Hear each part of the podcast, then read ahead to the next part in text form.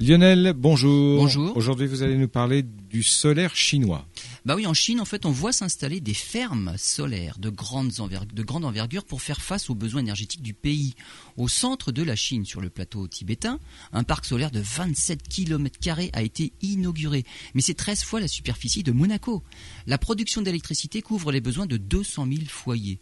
Plus loin dans le nord, un autre parc solaire, le plus grand du monde, produit 1500 mégawatts. La Chine détient tous les records, un quart des capacités mondiales, et elle fabrique la moitié des panneaux solaires vendus dans le monde. La croissance est telle que le pays a atteint les objectifs qu'il s'était fixés, mais avec trois ans d'avance. Et d'ici 2040, sa capacité devrait être multipliée encore par 10.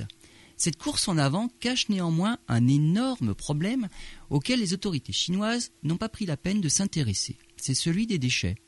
Dans une trentaine d'années, ce sont des millions de panneaux solaires qui arriveront en fin de vie. En 2050, on estime à 20 millions de tonnes les déchets issus des vieux panneaux solaires et rien n'a été prévu pour gérer cette montagne de déchets. Contrairement à l'Europe qui dispose d'un système de recyclage des panneaux en fin de vie, la Chine n'a aucune filière pour assurer le recyclage. Tous les efforts des fabricants se concentrent sur le développement de panneaux solaires toujours plus performants, mais pas sur le traitement des déchets. En France, on arrive à valoriser 90% des déchets issus des vieux panneaux.